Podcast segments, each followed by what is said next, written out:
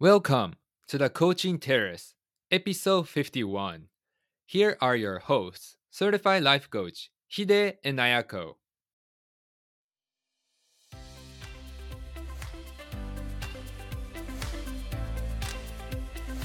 皆さんこんにちはライフコーチのヒデとアヤコが毎週月曜日にお送りするコーチングテラス人生の舵を取る旅に出たあなたの毎日は順風満帆の日もあれば嵐の日もあるでしょうそんなあなたにマインドの整え方や前向きに行動を起こすためのヒントをお届けいたします Here we go!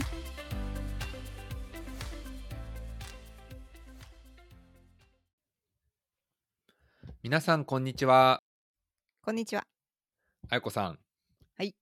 はい。先週はめちゃくちゃ長いゴールデンウィークでしたね。そうですねはい。最大9連休になって月曜日と火曜日休めばなんですけれど、休んでんですか、ヒデさんはまあ私は会計業界っていうのは一番の繁忙期なんでしっかり働いてたんですけれど、まあでもあの金曜日お休みいただきまして、実は今サッカーというかフットサルですかねええ。にハマってまして、で仲間と共に鎌倉で行われた大会に出たんですね。はいはい。で、10チーム出場したんですけれど、なんと、その大会で優勝することができまして。よっあらよおめでとうございますありがとうございます。はい。で、そうですね、結構もうみんな感動っていうか、やったーって感じで、で、まあ、WBC 見た方はわかるかなと思うんですけれど、ええ私たちの、まあえー決勝トーナメントにで、準決勝、決勝と戦ったんですけれど、その準決勝で、最初同じ形で、まあ、1点ビハインドうんで、その後追いついて、で、1対1で、あの、私たちは引き分けのまま、そのと、サドンデスというか、あの、PK 戦になったんですね。PK 戦の、ええあの、キーパーと1対1でボール蹴って入ってるのかみたいなやつですね。で、それに出たんですけれど、で、3対3までなって、決めて決めて決めて決めて決めて決めてみたいなうん。で、その後に、うちらが決めて、で、次、相手が決められなかったら負け。ええみたいな形の状況になって、小さい女の子が、パパ頑張ってって、もうすごい可愛い声で応援してるんですよ。もうみんな静かで聞いてるんですけど、その女の子だけがパパを応援してるみたいな。でもこっちもすごい両親苦しいっていうか、うんうみたいな。こんな可愛い子の歓声聞いたら、どうしようかなってなっちゃうけれど、それとこれとは別っていうので、キーパーが止めてくれて決勝行きました。はい。じゃあ女の子戦いは戦いですからね。戦いは戦いだからたとえその可愛い女の子の黄色い歓声だとしてもうちらは負けないっていう。はい申し訳ないけど。その気持ちが勝利最終的には優そういうことです。勝へとやっぱ強い気持ちが大事だなと。大事ですね。はい。ということでサッカーハマってますという話でした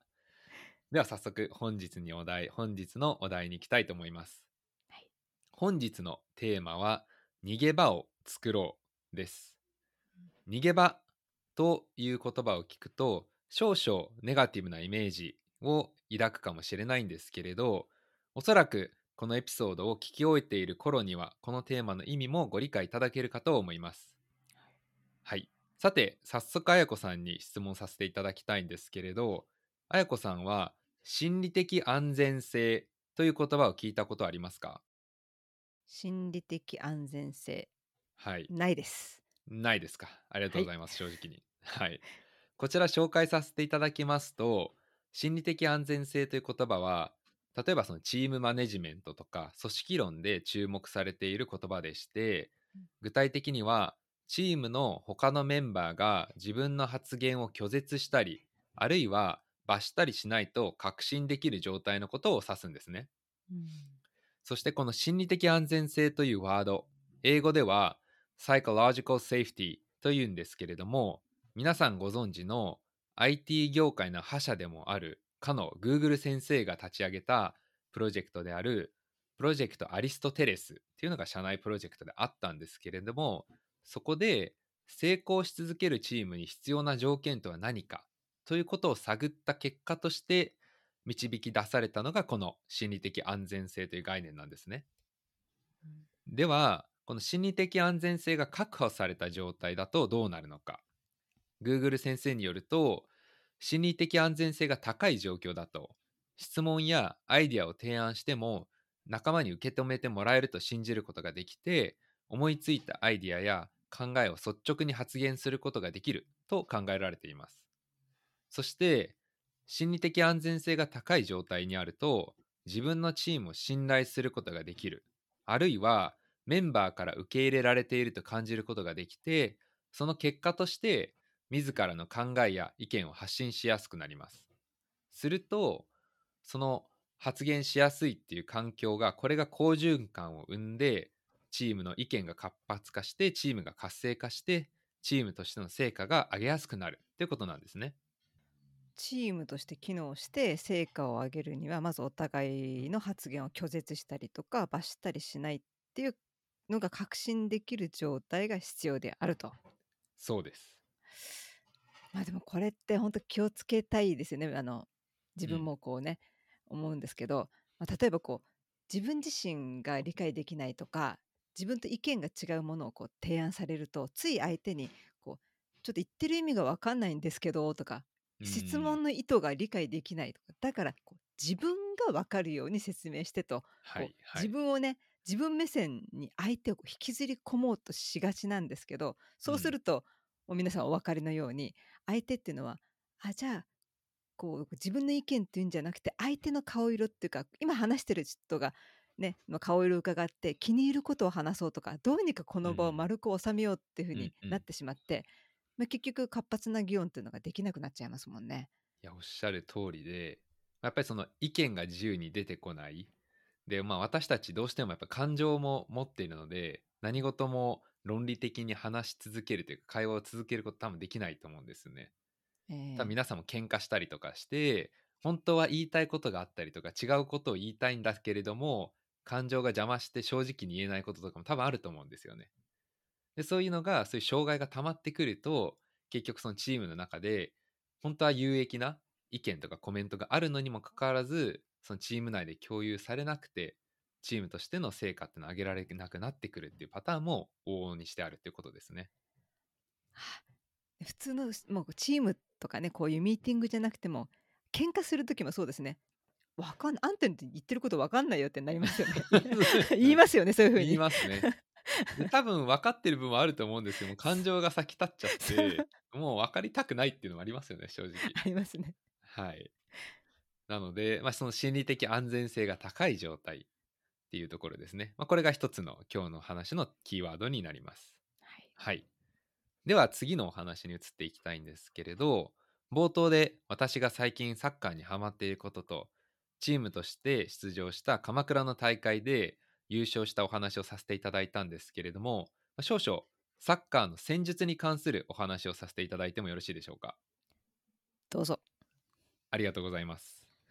こちらプロでも戦術として活用されているんですけれども、サッカーの守備戦術の中にチャレンジカバーというものがありまして、チャレンジカバー。ごめんなさい全然わかんないんですけど。はい、ありがとうございます。説明させていただきますね。で、これはボールホルダー、まあ、相手が攻撃の時にですね、相手がボールを持っていて、こちら側は2人のディフェンスが関わってくるんですけれど、具体的に説明すると、相手のフォワード、まあ、相手の攻撃がですね、ボールを持っている時に、すなわちこちらが守備に回っている時に、相手のボールホルダーに対して、まずは1人、ディフェンスの1人がボールを奪うために、そのボールホルダーとの距離を詰めて、はい、近づいて、で、もう1人の守備の選手が、距離を詰めた選手のフォローを行うという守備戦術なんですね。でこれはどういうことかというともしもしあのボールホルダー、まあ、相手の攻撃している選手と守備の人が1人しかいないとするとそのドリブルで突破された時にすごいピンチになるんですね。バーってそのまままっすぐ行ってゴールの方まで向かっていけちゃうので。なのでこういう時ってどうなるかっていうと大抵の場合1対1の場合はあのボールを取りに行けないんですね。もちろん行く時もあるんですけど、大体は距離をうまく間合いを詰めて、相手が前に抜けないように守備する、守るっていうことですね。いう状態になっちゃいます。で、これは確かに時間とかは稼げるんですけれど、自分たちとしてはボールを奪って、で、相手のゴールに点を決めたいわけですから、やっぱ膠着状態になってしまうと。で、一方で守備が2人入入れた場合ですね。でこの場合っていうのはたとえその相手に対してチャレンジした選手が抜かれたとしてももう一人の選手がカバーに入ってくれるわけです。うん。なので、ごめん、行っちゃったわってなったとしても、抜かれましたってなったとしても、もう一人の守備がさっと入って、またその攻撃、ボールホルダーに対して1対1の勝負を仕掛けられるっていう状態になるんですね。はい。そっか全然知らなかった。サッカーたまにね見たりしてもそういう見方しなかったんでちょっと見方変えてみますねそういうふうに今、はいやってるんですねサッカーそうですでね。はい。だは結構その戦術理解するとうん、だいぶ変わってきますね。あ、こういうことやってるんだとか、チームによっても全然違うので。はい。で、まあこの先日の私たちのサッカーの大会、まあありがたいことに優勝させていただいた鎌倉の大会なんですけれど、まあ、そこでまあコーチをしてくれている選手の一人が、まあ、みんなでそのチャレンジカバーを心がけようと、まあ、声掛けしてくれた時に私自身の中であこれってコーチングも同じこと言えるかもしれないなというふうにふと思いましてサッカーの戦術とコーチングが似てるってことですか？はいそういうことですということは具体的にちょっと説明してください。はい。あの、私は、このコーチという存在というのは、最前線に立って、なんなら、クライアントの真横に立って、やってやろうよチャレンジしてみようよと応援してくれる、ある種頼もしい相棒のような存在だと考えているんですね。すなわち、クライアントからすると、何があってもコーチがサポートしてくれるからこそ、私はチャレンジできるという存在でもあると思うんですね。でもちろん最終的にはクライアント自身が自立していく必要はあると思うんですけれどその戦略の一つとしてコーチをうまく活用して自らチャレンジしやすい環境を築くという方法は非常に賢いやり方だと思いますしまさしくこれがチャレンジできる環境を作るつまり自分の守備している時に自分以外に一人守備を置くカバーに入ってくれる選手を置くっていうこのサッカーでいうチャレンジカバーと似ているなと思ったんですね。はい今のお話聞いてま自分がその経験を初めてしたなと思ったのは、はいあ。の3年前にオンライン英会話を始めてうんうん。で初回のレッスンだったと思うんですけどこうフィリピン人の英語の先生と自分の英語のゴールについて話した時に先生が一緒に綾子の英語のゴールもの目標達成へ向かって頑張っていこうよ私たちはチームよって言われてうん、チームってどういうこと？ってこう 驚いたんですねうん。私。そんなまあこと言われたことなかったんで、でもまあ、はい。こう今はコーチングを通してねこう知り合った仲間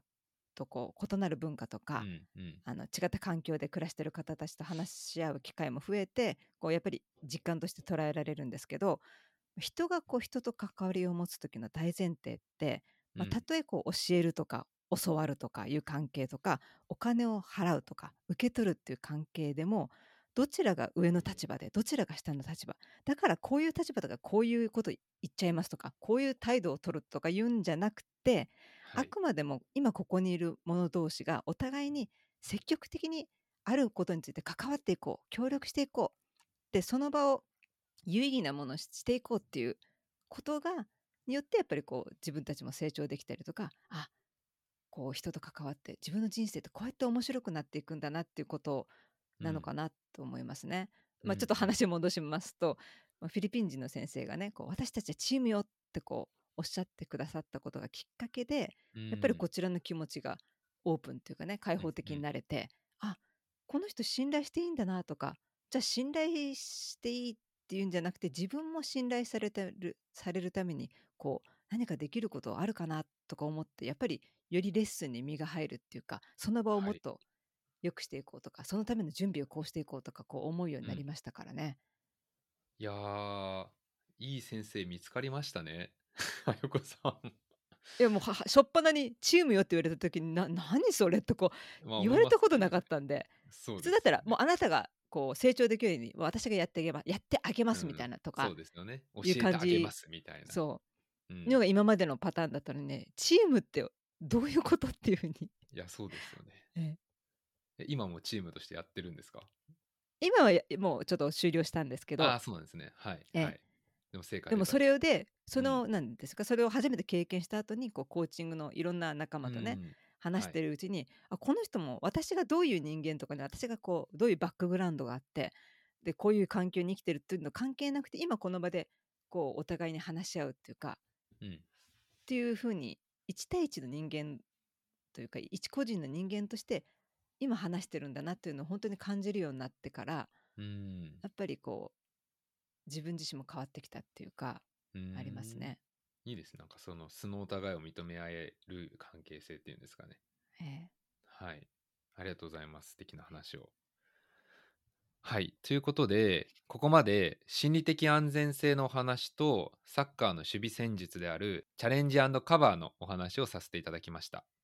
そしてここからがいよいよ本日の山場ですなぜ逃げ場を設けると良いと私が言いたいかというと自ら心理的に余裕を与えてチャレンジしやすい環境を築くことができるからなんですね。もう一回言いますと自ら心理的に余裕を与えてチャレンジしやすい環境を築くことができるということです。でもちろん、自らを窮地に追い込んで「火事場のバカ力!」で全力投球ということもあるにはあると思うんですけれどそんな一時の力に期待するより皆さんとしてはどうすれば自分自身がチャレンジする環境に身を置くことができるかっていうことを考えていただきたくてなぜこう火事場のバカ力に期待したとしてもやっぱりいつかやったら俺できるしっていうので動いていないことで多分多々あると思うんですよね。うんなので自らをチャレンジしやすい雰囲気環境に身を置くっていうその手段の一つとしてじゃあどうやってチャレンジしやすい環境を築いてみるかっていうことを考えていく必要があると思うんですね。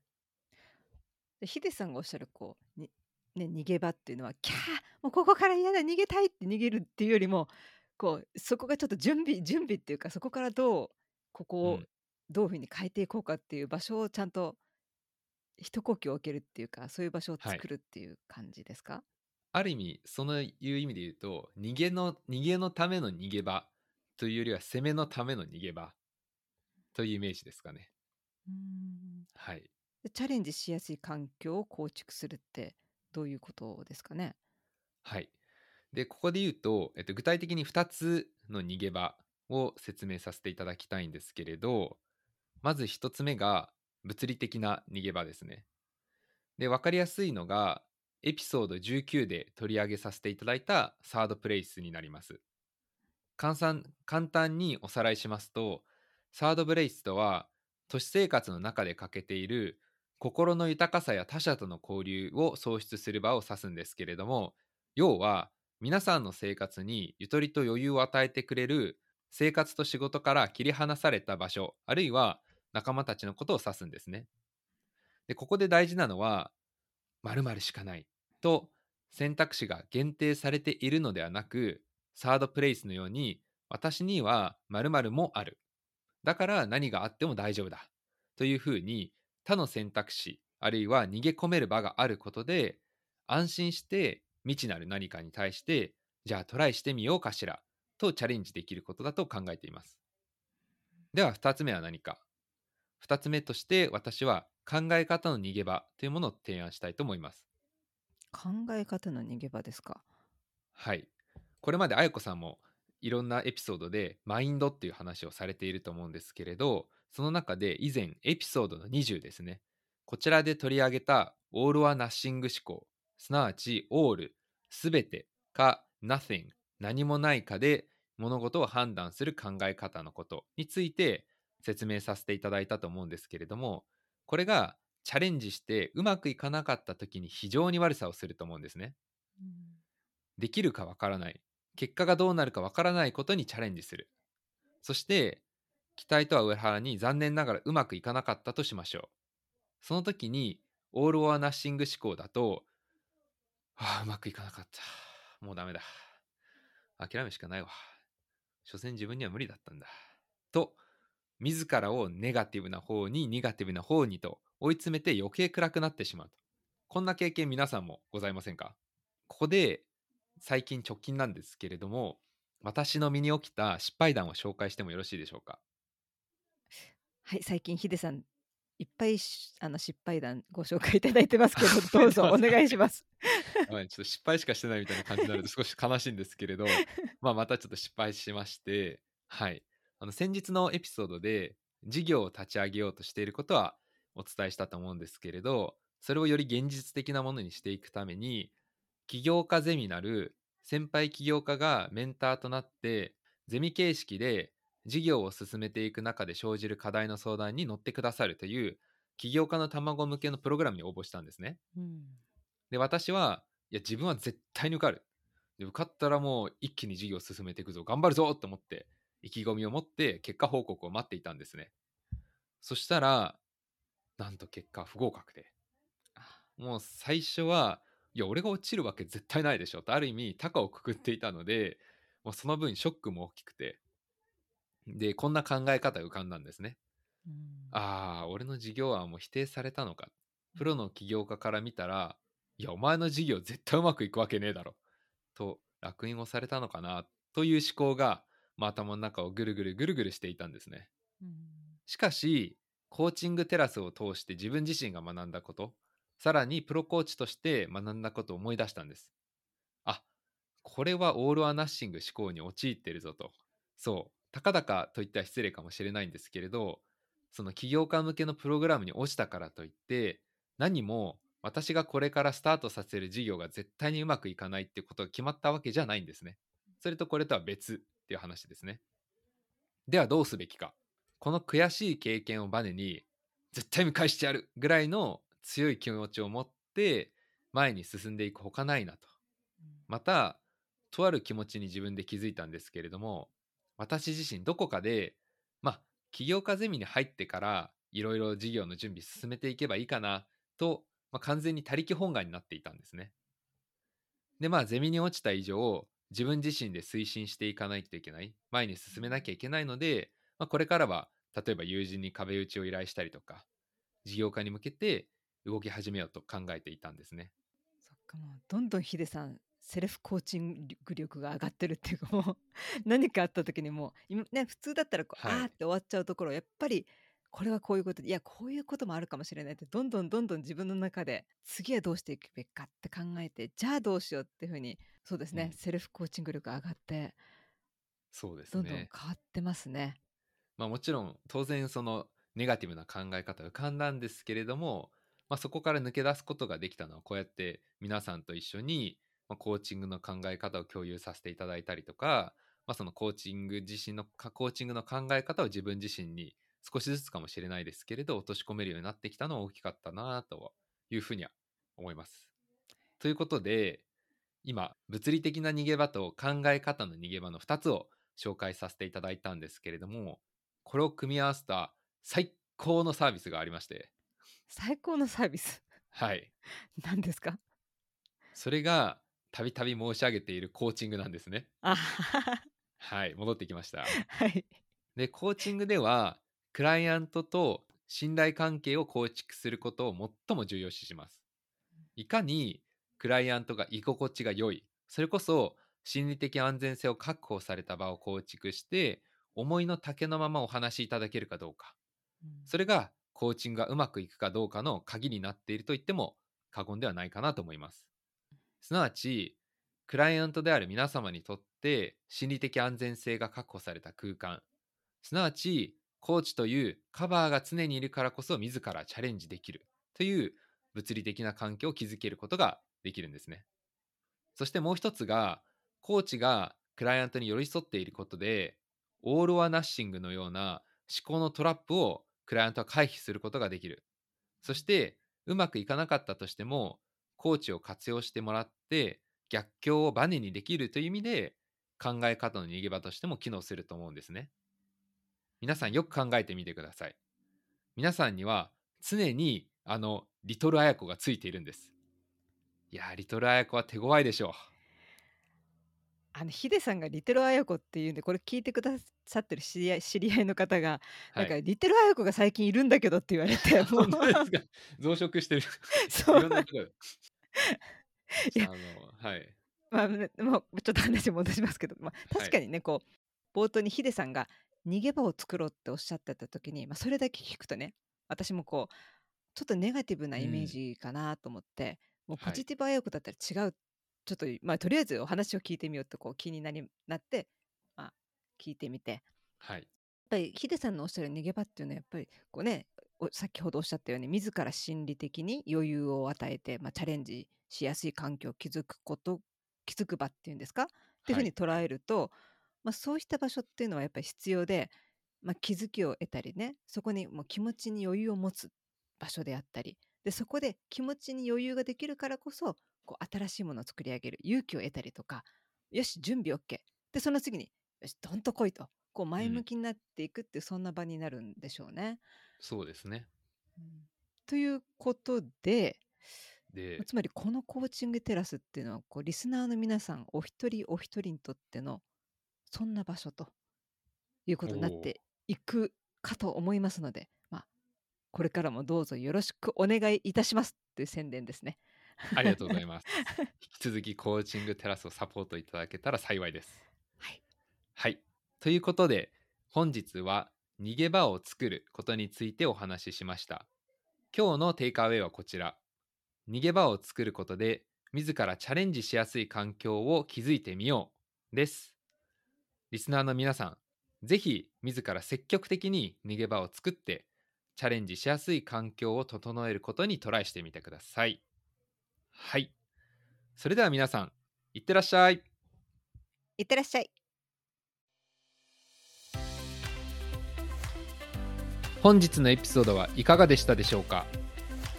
コーチングテラスでツイッターをやっておりますので当エピソードに関するご感想ご意見および質問事項については「ハッシュタグコーチングテラス」でつぶやいてみてください